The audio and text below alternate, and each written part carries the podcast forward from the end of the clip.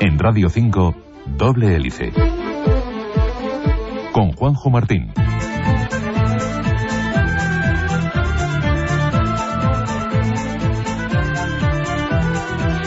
En estos pocos programas de andadura que llevamos en Radio Nacional de España, hemos comprobado que el ser humano funciona gracias a un complicado entramado de reacciones e interacciones, millones de procesos que ocurren cada segundo y que nos permiten llevar nuestra vida con cierta normalidad. También sabemos que cualquier pequeño fallo en esa compleja máquina puede acarrear una reacción en cadena que se puede manifestar, que llega a manifestarse en enfermedades.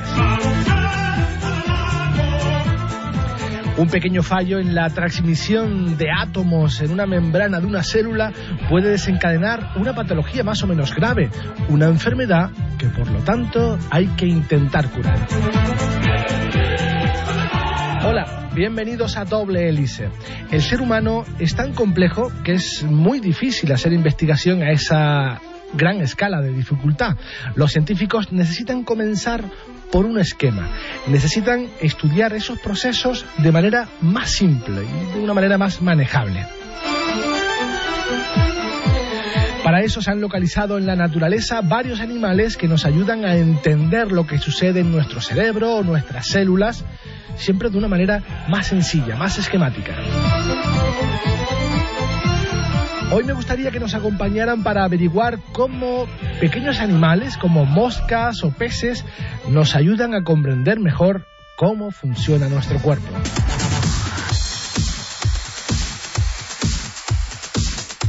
Todo lo que siempre has querido saber sobre tu salud y bienestar en Radio 5. Doble hélice. Hoy queremos acercarnos a esos pequeños animales que los científicos usan como modelos simplificados, muy simplificados, de nuestro nuestro organismo, de nuestros sistemas. Para hablar de esto tenemos con nosotros, como siempre, un experto. En esta ocasión, a mi izquierda me acompaña el doctor Ángel Aceves, que es, es biólogo e investigador del Centro de Investigaciones Biomédicas de Canarias. Buenas tardes, doctor. Hola, buenas tardes. Gracias por estar con nosotros, Ángel. Es un placer. En, en, estos momentos, el uso de pequeños animales en el laboratorio es fundamental para el avance de la ciencia. Eh, digamos que son un excelente reactivo biológico, ¿no? Mm, ¿Qué se busca en, una, en un animal de manera general para que sea un buen ejemplo de investigación, un buen instrumento de investigación? ¿Qué características debería tener? Bueno, es una pregunta compleja en primer, en primer lugar. Yo creo que más importante del modelo experimental que se escoja es realmente la pregunta biológica que uno se hace. Uh -huh. Y a partir de esa pregunta biológica uno escoge el modelo que mejor le venga para responder a dicha pregunta. Por ejemplo, si uno quiere hacerse preguntas sobre biología del desarrollo, lo que haría sería coger eh, organismos como puede ser un gusano o como puede ser una mosca. Mientras que si, por ejemplo, estudiara lo que es la muerte celular programada, uno podría ir incluso al erizo de mar, por ejemplo, que es un buen modelo para ello. En todo caso, lo que se buscan son modelos simples que puedan darnos respuestas sobre los mecanismos por los cuales algo funciona. Y si esos mecanismos después son extrapolables a lo que podría ser un vertebrado o, por ejemplo, un ser humano. Claro, cada problema tiene un animal modelo diferente. No, no todos sirven para todos, ¿o sí? La, la, mosca sirve para todo? ¿El gusano sirve para todo? ¿El ratón sirve para todo o no? Yo creo que no. Realmente cada modelo tiene que estar ajustado a, precisamente, vuelvo a repetir, a la pregunta biológica que uno haga. Hay, hay modelos que son mucho más interesantes que explorar cuando uno está descubriendo, por ejemplo, la transmisión sináptica, sin ir más lejos. La transmisión sináptica, en primer lugar, se empezó a estudiar en algo como era un axón gigante de un calamar en los años 50. En un calamar. En un calamar. Es sí. para dar un poco la idea de que uno no, realmente lo que está buscando quizás existe ya en la naturaleza, de un modo natural. Entonces se va uno a ese modelo y entonces se focaliza sobre él y es ahí donde hace sus investigaciones. Pero siempre eh, eh, nos fijamos en un modelo más sencillo. Exacto, siempre. Un esquema. Como tú mencionabas en la introducción del programa, el cerebro humano es muy complejo. El cerebro humano consta de alrededor de, alrededor de 10 elevado a 11 neuronas. Es un número con muchísimos ceros, es un número que escapa de la imaginación. Sí. Entonces lo que se ha intentado siempre es intentar encontrar un modelo que tenga muchísimas menos células, muchísimas menos neuronas en este caso que lo que vamos a estudiar en neurociencia, pero que además nos permita hacer una extrapolación a organismos superiores, a organismos más complejos. Luego hablaremos de una mosca, de un gusano, de un ratón, que son los top ten ¿no? del laboratorio, los que encontramos por todos lados. Pero antes me gustaría hacer algo mm, de historia, ¿no? Mm, saber desde cuándo a alguien se le ocurrió que ya que no puedo investigar un cerebro porque es muy complejo, pues vamos a estudiar el, cerebro de un ratón o el cerebro de, una mosca. ¿A, quién se le ocurrió esto? Bueno, va a depender del modelo, por supuesto. Te podría comentar, por ejemplo, en el caso del gusano, del gusano el C. elegans, el Cenorhabditis elegans, que es uno de los modelos que tú seguro vas a considerar como estrella a lo largo de esta charla. Eh, en, en este caso, por ejemplo, lo más importante fue que se secuenció su genoma en 1998. Entonces, a partir de ahí, a partir de la secuenciación del genoma, y sabiendo que, por ejemplo, un gusano es muy pequeño y se puede estudiar porque tiene pocas células y pocas neuronas, lo que hubo fue una expansión de los estudios en este gusano. Expansiones que valieron a ciertas personas, por ejemplo, Sidney Brenner para obtener un premio Nobel en el 2002.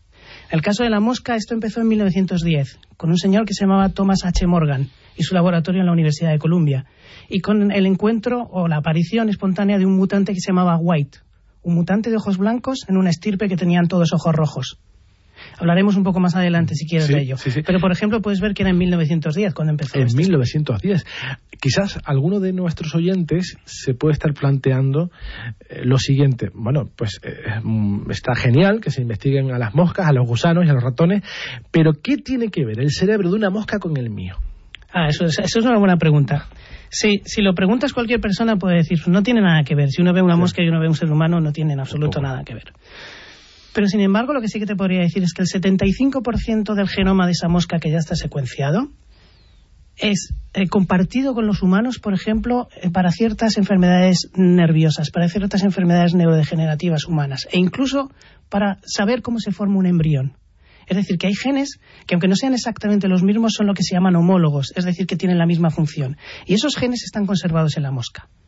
Segundo punto importante, todas las vías de señalización, o la mayoría de las vías de señalización, son comunes entre insectos y el hombre, por ejemplo. En este caso, entre la mosca y el hombre. Y la tercera, la más importante, es que aunque una neurona de la mosca sea más pequeña, tiene los mismos mecanismos con respecto a su funcionamiento que una neurona humana lo cual lo hace muy interesante porque en el caso de la mosca solo hay 200.000 neuronas frente al número tan alto que te había comentado antes en humanos. Pues tenemos muchas más cosas en común entre una mosca que nosotros que de las que pensábamos. ¿eh? Exacto. Si te parece, vamos a, mm, a, traer a esta mesa al primero de nuestros protagonistas. Es muy pequeño, realmente pequeño, es el C. elegans. Es un gusano eh, que se está utilizando desde la década de los 90, creo que nos acabas de decir ahora. Mm, es muy probable que ninguno de nosotros hayamos visto ni alguno, porque no es muy común vérselo por ahí.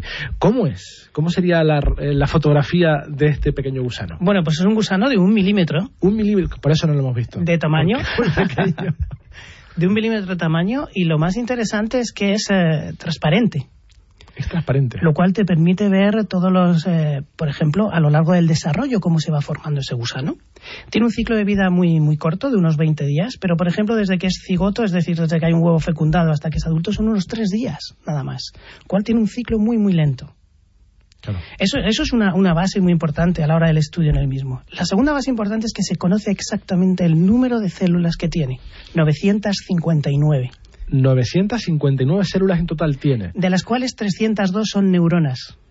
No tiene ni 960 ni 958. 959. En este caso se ha podido contar. No se puede hacer lo mismo, obviamente, en todos los individuos. Ni en todos los organismos, Es, un, es, por lo tanto, un animal que tenemos perfectamente controlado y estudiado. Exacto, se conoce su genoma desde 1998, con lo cual se pueden saber todos los genes, se pueden modificar esos genes y se pueden ver las modificaciones de esos genes en un individuo transparente que tiene un ciclo muy corto. Puedes seguirlo desde el principio hasta el final. Claro. Otra, mm, otro ingrediente creo que fundamental para el estudio mm, o para que una investigación científica no nos lleve 500 años es que estos modelos se reproduzcan muy rápidamente, ¿no? que su ciclo sea corto, porque si vamos a investigar en elefantes, pues la segunda generación ya no estamos. Eh, es importante, ¿verdad?, que se reproduzcan muy importante, muy importante un periodo de reproducción rápido que te pueda permitir estudiar el desarrollo de estos animales. Es clave para poder estudiarlos. Por cierto, es hermafrodita, ¿no? Este... Es hermafrodita, pero no en un 100%. Quiero decir, alrededor de un 0,1% son machos únicamente. ¿Qué investigaciones podemos hacer o qué, eh, aludiendo a tus palabras, qué respuestas podemos eh, pedirle a, este pequeño gusanillo eh, que nos dé? ¿Qué, interés la ciencia tiene en él? tiene varios intereses. Por ejemplo, en el, uso de fármacos, por ejemplo. En el uso de fármacos, pero sobre todo en el uso de... en conocer cómo se está formando un sistema nervioso que se forma de una manera tan rápida como la que te he comentado y que puede tener algunas patologías, algunas enfermedades y que pueden ser extrapolables a enfermedades que vemos neurodegenerativas humanas. Por ejemplo, también se puede estudiar el desarrollo. Es muy importante saber cómo se forman los embriones humanos. ¿Cómo podemos estudiarlo? Utilizando también eh, mecanismos más simples, organismos, modelos más simples en donde podemos ver su desarrollo.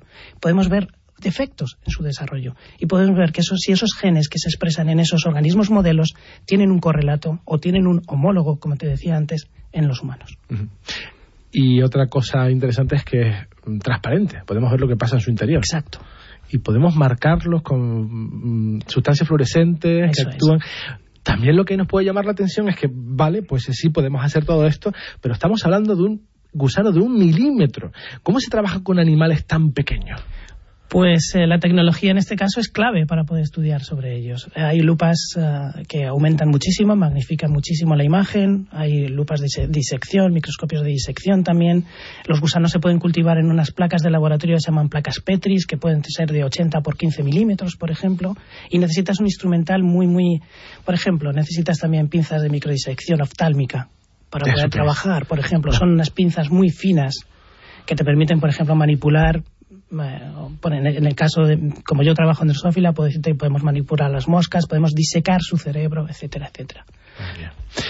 El siguiente animal de nuestro ranking zoológico de, esta tarde de sábado es un animal, eh, perdón, es un pez, un pez cebra porque tiene algunas rayas, pero otra de sus características es que es transparente también. ¿Cómo es ese pez?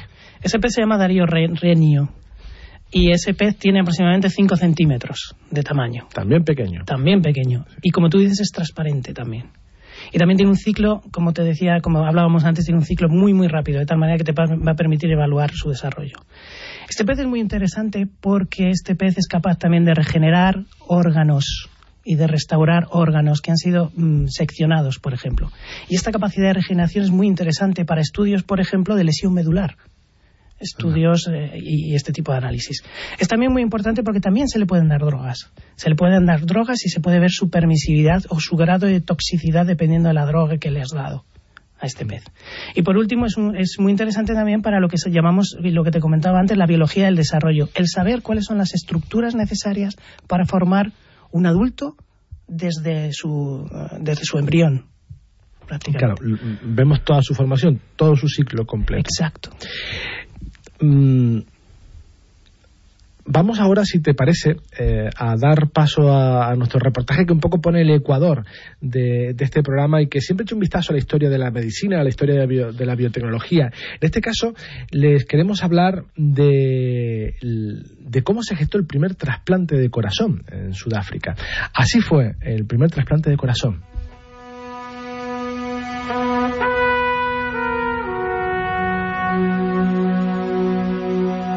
Christian Nidlin Barnard nació el 8 de noviembre de 1922 en Beaufort West, en Sudáfrica. Hijo de un sacerdote, no tuvo problemas para acceder a una buena educación. Realizó sus estudios de medicina en la Universidad de Ciudad del Cabo, licenciándose en 1953. Sin embargo, su doctorado lo obtuvo en Estados Unidos, concretamente en la Universidad de Minnesota, en 1958. Aquel año regresó a su país natal para especializarse en intervenciones a corazón abierto y en el diseño de válvulas cardíacas artificiales El 3 de diciembre de 1967, Barnard hizo historia en el Hospital Groote de Ciudad del Cabo al realizar durante casi cinco horas el primer trasplante de corazón humano. Pero veamos cómo fue el proceso de este primer trasplante de corazón de la historia. Corría el sábado 2 de diciembre de 1967. A las 6 de la tarde, el doctor Barnard recibe una llamada telefónica del médico de guardia de su servicio.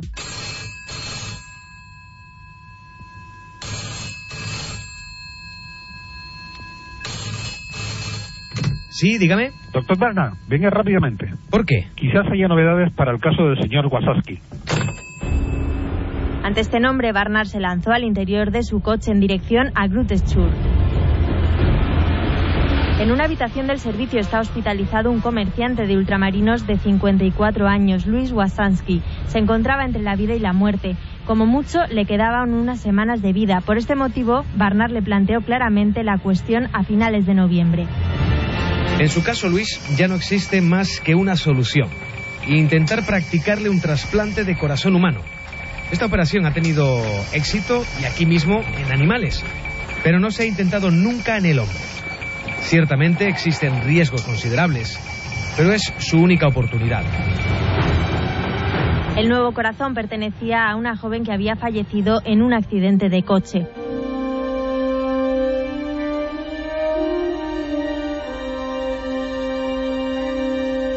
Comienza la intervención el 3 de diciembre a la 1 y 25 minutos de la mañana. Seis horas más tarde, inclinado sobre el tórax abierto de su paciente, Barnard mira con incredulidad cómo late el corazón que acaba de implantar.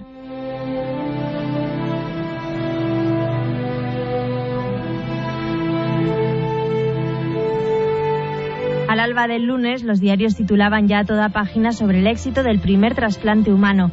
Para los cirujanos de todo el mundo, la intervención pionera de Barnard fue el comienzo de una verdadera carrera de trasplantes cardíacos. Hasta hoy, más de 45.000 personas han recibido un corazón trasplantado en todo el mundo. En Radio 5, doble hélice.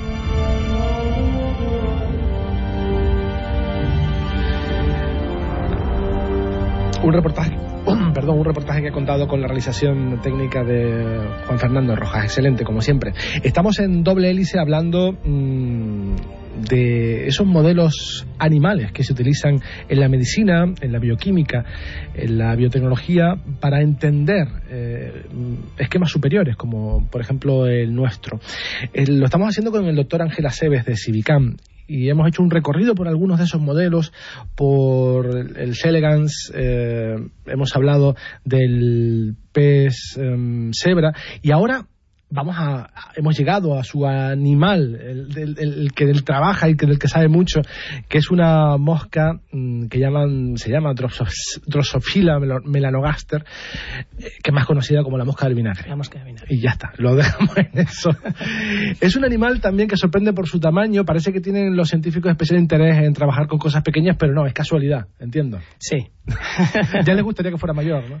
Sí, nos gustaría bastante más. A la hora, por ejemplo, de abordar el estudio de las neuronas únicas. Claro. ¿Cuándo se comenzó a estudiar esta mosca, esta mosca del vinagre? Ya desposabas al principio que fue en 1910, pero cuéntanos un poco más, ¿eh? ¿cómo fueron los primeros trabajos? Pues los primeros trabajos de, del uh, doctor Thomas uh, Hunt Morgan en 1910 en la Universidad de Columbia fueron uh, realizados a partir de los trabajos de Mendel, de Gregor Mendel el padre de la sí, genética. Sí, sí, Él trabajaba con guisantes y Morgan escogió el modelo de la Drosophila melanogaster. Con esto quiere decirse que los, los, los, científicos no parten de cero, siempre parten de estudios que han sido realizados previamente por otra persona. Y así es como se avanza claro. en ciencia. Vamos a hombros de gigantes, ¿verdad? Se crean hipótesis, esas hipótesis se testan, se prueban, se comprueban y así es como funciona el método científico. Entonces Morgan tuvo la inmensa fortuna de contar con un equipo fantástico. Una de esas acumulaciones de talento que ocurren raras veces en la historia, como podría ser juntar a Buñuel, a Dalí y a Lorca en la sí. residencia universitaria en, en Madrid, Cierto. en, la, calle Pinar. Morgan se juntó con uh, Calvin Bridge, con Alfred Sturtevant y con Herman Müller, que eran tres grandísimos uh, postdocs en aquella época. Y entre los cuatro lo que hicieron fueron sentar los fundamentos del estudio de la drosófila en dos puntos principales. En descubrir los cromosomas como los portadores de los genes. Ese fue el primer gran hallazgo. Algo que no se sabía hasta entonces, pero que es sumamente importante para la teoría de la herencia, etc. Uh -huh. Y el segundo fue ascribir a los genes una función. Es decir, que un gen podía codificar para una función dentro de la mosca. En este caso lo que descubrieron fue el gen white. Y el gen white es el que provee de color a los ojos de esta mosca. Posteriormente, en los años, digamos, en los años 80 y 90, hubo tres investigadores que eran Nuslein Bolhar, eh, Ed Luis y Wieschaus, que también consiguieron el premio Nobel en el año 95. Y lo que hicieron fue estudiar la mosca como un eh, organismo modelo para estudiar el desarrollo, para saber cómo se van formando los embriones, para saber cómo pasamos del embrión a un individuo adulto. Y posteriormente, con todo lo que es la llegada de la tecnología genética, lo que hay es un boom dentro de las publicaciones de Drosophila, porque es un organismo muy interesante desde el punto de vista genético. En la naturaleza hay, no sé, me podría aventurar a decir millones de especies de moscas, mariposas, gusanos, hay multitud de animales e insectos. ¿Por qué los científicos se fijaron no en otra, sino en esa mosca del, del vinagre? ¿Por qué? ¿Qué tiene? Por la, la, cantidad de marcadores genéticos que tiene y la cantidad de bricolaje, si me permite la palabra voy a emplear, el bricolaje genético que se puede utilizar. Es decir, nosotros podemos marcar incluso neuronas únicas podemos hacer que esas neuronas expresen un marcador fluorescente como el que antes hablabas, o podemos hacer que expresen un gen, mientras que el resto de las neuronas de su vecindad no lo expresan. Y eso es clave para poder estudiar ciertas enfermedades.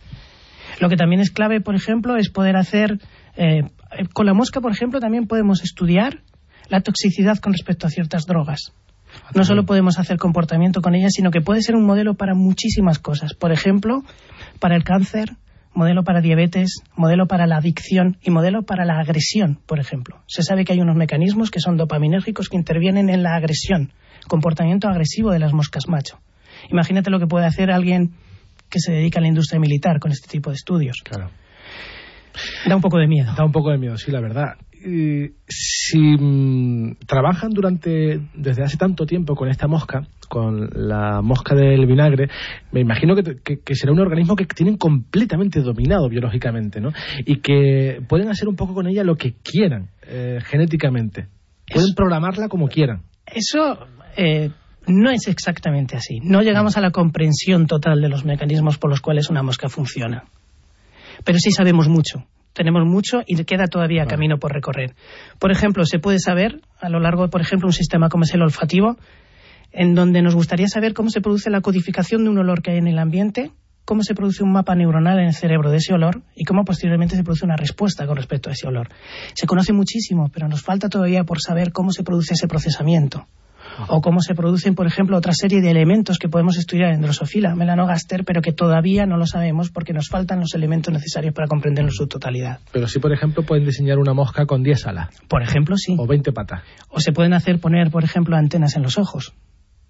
Pero eso es tocando una serie de genes claves que intervienen para producir un órgano de un animal. Por eso hablábamos anteriormente de lo importante que son los organismos modelos para saber cómo se puede llegar del embrión al adulto y qué estructuras se producen. ¿Y podemos generar moscas enfermas de enfermedades que nos interesa curar y conocer mejor? ¿Podemos generar moscas con Alzheimer, por ejemplo? La drosófila es un buen modelo para una serie de enfermedades como pueden ser el Alzheimer, como pueden ser el Parkinson, como pueden ser ataxias, como puede ser la eh, atrofia muscular cerebrosa, como por ejemplo la enfermedad de los priones. La respuesta es sí. Sí podemos crear modelos de moscas que nos sirven para, no para curar las enfermedades. Si yo ahora mismo te dijera que voy a curar el Alzheimer trabajando con moscas, estaría loco. Pero lo que sí que puedo hacer es eh, estudiar los mecanismos básicos por los que esas enfermedades pueden progresar o qué proteínas están implicadas en una enfermedad con respecto a otra. Por ejemplo, en el Parkinson es la alfa-sinucleína, por ejemplo, en el Alzheimer podría ser un péptido que se llama amiloide, del que ya hablaremos posteriormente. Mm quiere decirse que sí, que tenemos la manera de expresar proteínas humanas que son patogénicas o que están mal, por decirlo de una forma clara, en moscas. Esto que has comentado ahora es muy interesante porque eh, en los medios de comunicación mm, vemos constantemente, y en tono también en mi culpa, por supuesto, em, anuncios de curación de ciertos tipos de, enfermedades, evidentemente me refiero al cáncer, con em, medicamentos que se están probando con cierto éxito en ratones o en ciertos animales y automáticamente pensamos que el lunes va a estar el medicamento en la farmacia. Con las moscas evidentemente funciona igual. Si vemos algo interesante en una mosca no quiere decir que el martes siguiente ya lo podamos aplicar en el ser humano. En absoluto. Lo, primero que hay que tener es un respeto enorme, un respeto enorme por el tipo de enfermedades con las que estamos tratando. Tener la cautela necesaria y la humildad también necesaria para saber que un dato que tengamos un día lo único que hace es abrir la puerta a numerosas preguntas y que no necesariamente tiene que trabajar una proteína de la misma forma en un entorno de un insecto comparado con el entorno que se puede encontrar, el entorno celular, por ejemplo, estoy hablando que se puede encontrar en un humano. Eh, es investigación básica. Y a partir de la investigación básica, a lo largo de muchos años, puede haber un fruto. Mm, estos descubrimientos se van subiendo de escalón y de seres vivos hasta que cada vez son más complejos. Por ejemplo, pasamos de las moscas ya a los roedores, de los roedores a, otro tipo de mamíferos superiores antes del ser humano o no? De eso se trata, básicamente. Si las vías de señalización, que esto quiere decir cómo vamos de un sitio a otro, son comunes, se puede llegar a extrapolar, que es la pregunta que tú me estás haciendo, desde el insecto hacia individuos superiores. No ocurre en todos los casos, pero sí hay bastantes ejemplos de vías metabólicas que son conservadas y que se puede aplicar el mismo razonamiento que hemos aplicado en mosca a individuos superiores. Tenemos que preguntarte por los roedores, que son los grandes clásicos de los laboratorios, eh, esas cobayas o ratones que se utilizan en, en muchos laboratorios, por ejemplo en el que trabajas. ¿Por qué son buenos los, ratones también para la investigación científica? Bueno, también tienen una serie de, características que los hacen muy interesantes. Están mucho más cerca de los humanos que los insectos, por ejemplo. Esa es la primera razón. Pensaba que las moscas estaban muy, muy, muy lejos de los humanos, pero hemos visto que no. 600 millones de, años de evolución nos separan. Eh, eh, con los roedores es, es, un gran modelo, es un modelo de vertebrados, no nos olvidemos de ello tampoco. Es decir, es un modelo que va a mimetizar muchísimo más lo que pueda ser un modelo humano. Y también hay grandes eh, modelos para enfermedades eh, tipo Parkinson, para enfermedades tipo Alzheimer de roedores. Es decir, claro, no se puede olvidar en ningún momento. También me gustaría preguntarte por el tratamiento, el manejo de estos animales. Eh, bueno, con el caso de los roedores, cobayas, nos hacemos una idea, son animales un poco mayores, pero ¿cómo se maneja una mosca? O sea, eh, ¿cómo, dónde, cómo trabajas, cómo la coges, cómo la pones bajo la lupa? Eh, ¿La duermes, no la duermes? sí. ¿cómo, lo, ¿Cómo manejas? Sí, sí, las moscas se duermen en trampas de CO2 de tal manera que nos permite distinguir entre machos y hembras y poder hacer los cruces adecuados para obtener la progenie que nos interesa, los hijos que nos interesan, por decirlo así. O sea, que, las duermes. Sí, se pueden dormir en trampas de CO2. Antiguamente se dormían también con éter, por ejemplo. O se pueden dormir en hielo, realmente. En tubos Eppendorf con hielo se pueden dormir. Es decir, sí hay formas de manipularla. Utilizamos también esas pinzas de las que te comentaba anteriormente, son pinzas realmente de oftalmólogo, de microcirujano, por decirlo así, que también nos permite disecar su cerebro o eh, eliminar la cutícula cuando no es necesaria, etcétera, etcétera. También podemos hacer estudios de electrofisiología, es decir, capaces de poner electrodos para poder registrar dentro de ellas. Y también imagino que no saldrás al campo a buscar moscas, sino que habrá alguien que te suministra moscas. Eh, ¿hay, ¿Hay empresas que te suministran ese tipo de animales? Lo que hay es una gran comunicación entre la comunidad científica y entre la comunidad, digamos, drosofilista, si me permite la palabra. Y hay bancos de stocks es decir, cada uno puede producir unas moscas, un tipo de moscas, mm, y, lo que hace es darla a la colectividad. también hay sitios, hay una, base de stocks en Bloomington, en Estados Unidos, por ejemplo, a la que tú puedes, hay otra en Viena, sin ir más lejos, a la que tú puedes pedir una serie de moscas que tú necesitas para hacer tus experimentos y tus investigaciones, y entonces ellas te las mandan. Y la forma de trabajar con ellas es con incubadores, en donde ponemos los tubos con las moscas, tubos en donde tienen un medio en donde pueden poner huevos y en donde puede salir desarrollado el individuo adulto después de una fase de larva. Por último, una pregunta muy prosaica. ¿Son muy caras las moscas? ¿Se gasta mucho el presupuesto en esto no? No, realmente no. Aparte de ser aparte de ser un organismo rápido, porque en 12 días a 25 grados ya tienes lo, que es la, nueva mosca eh, saliendo de la, de la pupa, eh, es, realmente barato. Es realmente barato el, poder eh, tener una gran cantidad de moscas, ya te digo, en un incubador, por ejemplo, y el medio que van a comer también es relativamente barato. Bueno, hemos hecho mm, en esta media hora una introducción al manejo y la utilización de ciertos animales para mm, el avance de la ciencia, pero Ángel, me gustaría invitarte dentro de, quizás después del verano, para que hables realmente de tu trabajo de investigación, que es el Alzheimer utilizando como herramienta también a, estas moscas. Si te parece, te volvemos a invitar dentro de unos meses. Será un placer. Pues doctor Ángel Aceves, investigador del Centro de Investigaciones Biomédicas de Canarias, ha sido un auténtico placer tenerte con nosotros. Muchas gracias a vosotros. Hasta luego. Hasta luego. Y así llegamos al final del doble hélice de hoy, que como saben es un programa que pretende bucear entre laboratorios y centros de investigación para mostrarles qué hay detrás de cada fármaco, de cada tratamiento. Nos vamos en esta versión radiofónica, pero seguimos muy activos en Internet, en nuestra página de Facebook, facebook.com barra doble hélice. En la realización Paco Ramos, en la dirección Juanjo Martín. Hasta la próxima semana. Doble Hélice es una iniciativa de la Universidad de La Laguna y Civicam, con financiación del séptimo programa marco de la Unión Europea a través del proyecto IMBRAIM